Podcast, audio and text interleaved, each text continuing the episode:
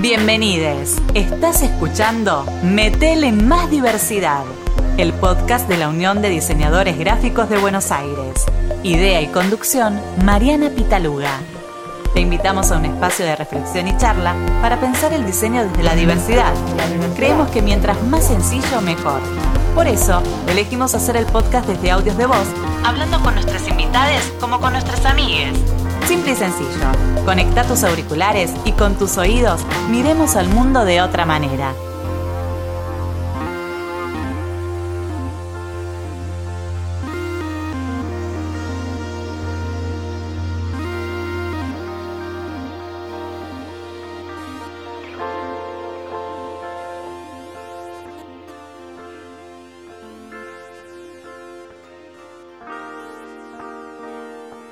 Hola, soy Mariana Pitaluga y en este episodio vamos a hablar con Nicolás Tupenengo sobre inclusión.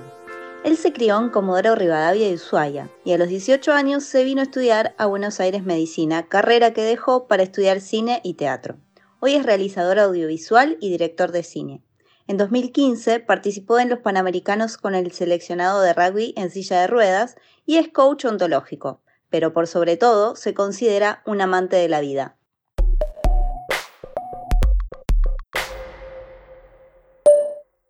Desde tu experiencia, ¿de qué se trata la accesibilidad y la inclusión? Accesibilidad para mí es pensar en que somos todos distintos y como somos todos distintos, debemos de alguna manera, viendo la manera, el cómo, incluir a todas las posibilidades o generar algo para que todas las posibilidades estén en eso, ¿no? También hablo de igualdad de derechos cuando hablamos de inclusión pero desigualdad, esto de aceptar que somos todos seres únicos y irrepetibles, con diferentes formas, con diferentes modos, y ahí aparece lo que muchas veces hablamos de concepto de universalidad. El hacer algo con concepto de universalidad es incluir a todos cuando hablamos de una estructura, cuando hablamos de un diseño, cuando hablamos de un pictograma. Es poner a todos en la posibilidad de que puedan acceder a lo que se está proponiendo. Eso para mí es inclusión. Y accesibilidad, de alguna manera, es que los usos de las cosas puedan ser de común uso para todos. Si algo es accesible, es que puedo llegar a eso. Hacer uso también, o puedo, qué sé yo, circular, andar por ahí, lo tengo a mano, ¿no? Accesible. Que puedo hacer uso también, que es accesible. Y cuando hablamos de accesibilidad, hablamos de infraestructura, de la posibilidad de hacer el uso, una página accesible, es una página que tiene todo como para que una persona, ya sea con ceguera, con sordera o hipocusia, pueda hacer uso de con lenguaje claro, contrastes para que los que tienen problemas de visión puedan verlos y pueden reconocer una cosa de la otra por el contraste. Tratar de abarcar lo máximo posible en el uso, ¿no? En la palabra universalidad siempre excluimos algo, es natural, lleva trabajo incluir a todos y desde lo que sería el diseño, la comunicación en la calle, por ejemplo, desde el diseño, el ser inclusivo con texturas en las veredas, el de ser inclusivo con diseños de circulación, con imágenes, por ejemplo, no sé, a la altura de las personas con discapacidad, de forma táctil o auditiva para personas con ceguera o baja visión, con distintos contrastes, Creo que lo importante para los diseñadores es tratar de ponerse en el otro, no, tratar no, ponerse en el lugar del otro, porque tratar no se puede tratar. O te pones o no te pones. Ponerte en el lugar del otro y ser más empático, como decías vos. Esto de poder pasar por la experiencia de estar en el lugar del otro es ser empático, es tener interés por ver qué le pasa a un otro. Eso es lo que creo que los diseñadores pueden empezar a aplicar a la hora de pensar en cualquier proyecto que tengan para que sea más inclusivo, ¿no? Esto que te decía, ¿no? De hacer un aporte a la cultura y hacer entender a los clientes que el aportarle a la cultura o ser más amplios en el incluir, en el accesibilizar, va a hacer que el producto llegue a más personas, que tenga más usos. Creo que eso es re importante, porque un diseñador, un comunicador necesita de un cliente y necesita de que ese cliente esté conforme con lo que uno hace. Entonces también está bueno esto de hacerle saber a los clientes que en la comunicación inclusiva, en el ser empático, la capacidad de captura de, personas va a ser mayor. El captar un sector, un, grupo, se va a ampliar al incluir a las personas con discapacidad, sin discapacidad, sino a todos. Desde tu visión como comunicador visual, ¿qué aspectos pensás que deberían o podrían reforzarse en cuanto a la integración de personas con algún tipo de dificultad o discapacidad?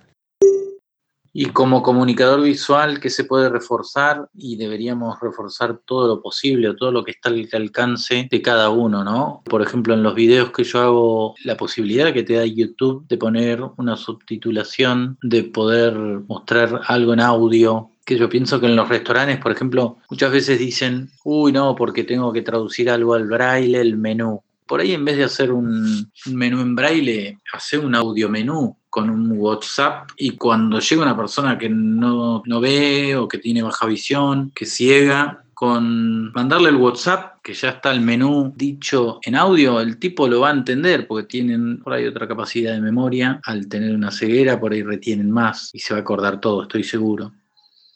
Eh, hay mil formas de comunicar, poner las comunicaciones a la altura de las personas en silla de ruedas. Hay mucho. Y lo más interesante para poder mostrar y poder ver qué es lo que sirve es pasar por la experiencia de sentarse en una silla de ruedas, de agarrar un bastón y taparse los ojos y ver qué es lo necesario en un espacio. Entonces, para mí la comunicación a la hora de hacer algo hay que pasar por la experiencia de estar en el lugar del otro. Uno, ¿no? Permitirse eso. ¿Qué pensás que los diseñadores deberíamos preguntarnos antes de diseñar para construir una sociedad más inclusiva?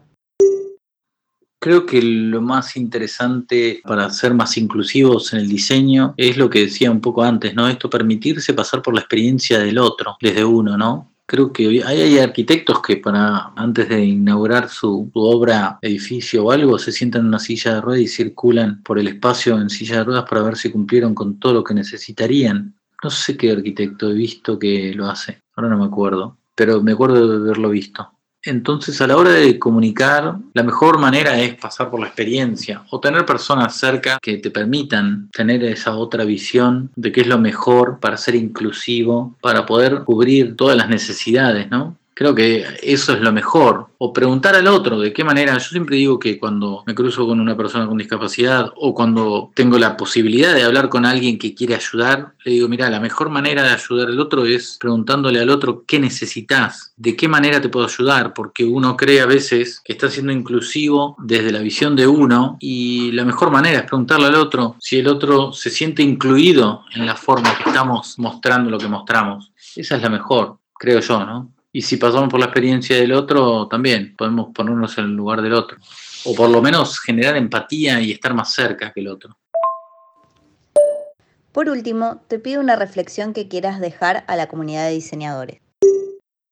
Creo que lo más importante es poder preguntar, poder comunicarse con el otro y hacer preguntas sin miedo a la hora de comunicar, preguntar a los que tengan cerca, siempre empaparse de lo que es la visión del otro y la pregunta no, no cierra, al contrario, siempre abre, abre posibilidades, creo yo. El poder preguntar, el poder indagar en el qué le pasa al otro con lo que yo estoy queriendo comunicar, eso creo que abre un montón de panoramas a la hora de comunicar, a la hora de hacer un diseño, a la hora de poder ver qué, qué le pasa al otro con lo que yo comunico. Después está la elección de uno de si quiere o no tomar en cuenta eso, pero ya porque uno quiere una estética o quiere ir por un lado y atacar a un grupo o comunicar a otro grupo y dejar de lado. Siempre algo queda de lado. Pero hay que hacer el ejercicio de preguntar, creo yo. No sé, eso es lo que se me ocurre a mí. La mejor manera es preguntarle al otro qué necesitas, cómo lo ves, qué te parece. Creo que eso es importantísimo. Y en el diseño aplica también, ¿no? Esto de preguntar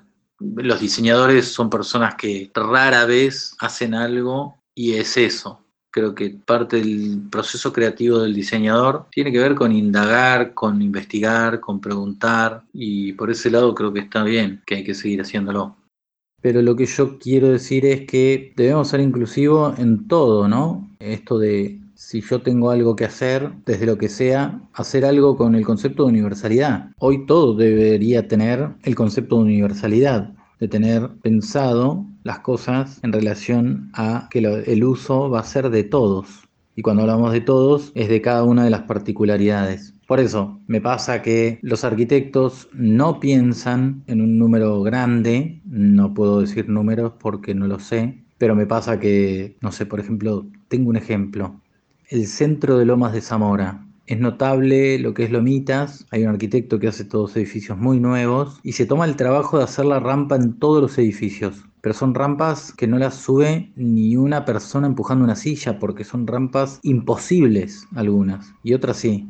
Entonces, lo que tenemos que hacer es, primero, ser más duros a la hora de fiscalizar lo que se hace para personas con discapacidad. Ser más duros a la hora de fiscalizar lo que se hace en comunicación para las personas con discapacidad y para todo el mundo, ¿no? Cuando digo para todo el mundo, claro, para que las personas estén incluidas todas. Entonces, qué sé yo, hay un edificio acá en Libertador que lo que hicieron, el acceso es todo por como un plano inclinado. No es que le hicieron escalera y a un costado una rampa, por ejemplo. Entonces es el mismo acceso para todo el mundo. Y es notorio que es mucho más práctico eso, ¿no? Entonces, desde comunicar, ¿qué tenemos que tener en cuenta? Y tenemos que tener en cuenta a todos a la hora de hacer cualquier proyecto de comunicación y ser más inclusivos, sí. Y desde qué lugar, desde el lugar de asesorarse con la gente que siente que no está incluida, de qué manera se sentiría incluida. Pensando un poco lo que dice la tercera pregunta, eh, ¿qué me importa más, la plata o la cultura, no?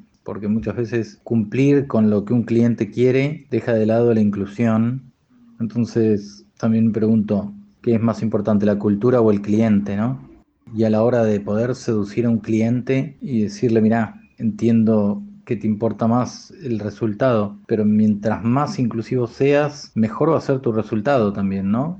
Y eso es un ejercicio que, por ejemplo, en San Martín de los Andes lo estuvieron haciendo y hoy la Asociación de Hoteleros de San Martín de los Andes está feliz por haber hecho un programa de inclusión tan grande y subieron un montón la capacidad de, de poder recibir a gente con discapacidad y lo notan mucho en lo económico porque les dio un resultado positivo enormemente. Tienen mucho menos vacías las habitaciones en temporadas bajas y eso está buenísimo.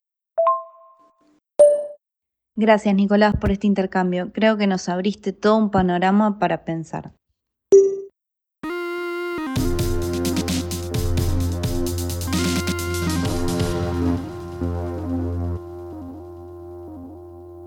Quiero subrayar algunas de las cosas que nos dijo Nicolás que nos ayudan a reflexionar nuestra tarea como diseñadores.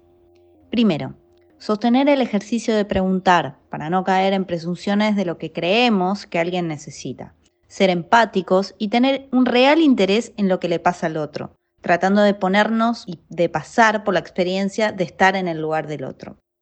En segundo lugar, trabajar desde el concepto de la universalidad, entendiendo por esto a abarcar lo máximo posible teniendo en cuenta cada una de las particularidades. No se trata de que somos todos iguales, sino que somos todos diferentes, con necesidades diferentes, pero con los mismos derechos de accesibilidad. Y por último, pensar a la inclusión desde lo cultural, como un valor que aporta en la cultura. No me quiero despedir sin antes mencionar que esas patitas que se escucharon de fondo por ahí son las de Sofía, una perra de asistencia entrenada por Bocalán, que es una entidad sin fines de lucro que entrena a estos amigos peludos para que se transformen en la mano derecha de personas con desafíos motrices o cognitivos. Ahora sí, me despido y nos escuchamos o leemos en un próximo episodio. Acabas de escuchar Metele Más Diversidad, el podcast de la Unión de Diseñadores Gráficos de Buenos Aires, un espacio colectivo donde celebramos el intercambio de ideas. Si te gustó, seguinos en Spotify y en nuestras redes para sumarte a la charla.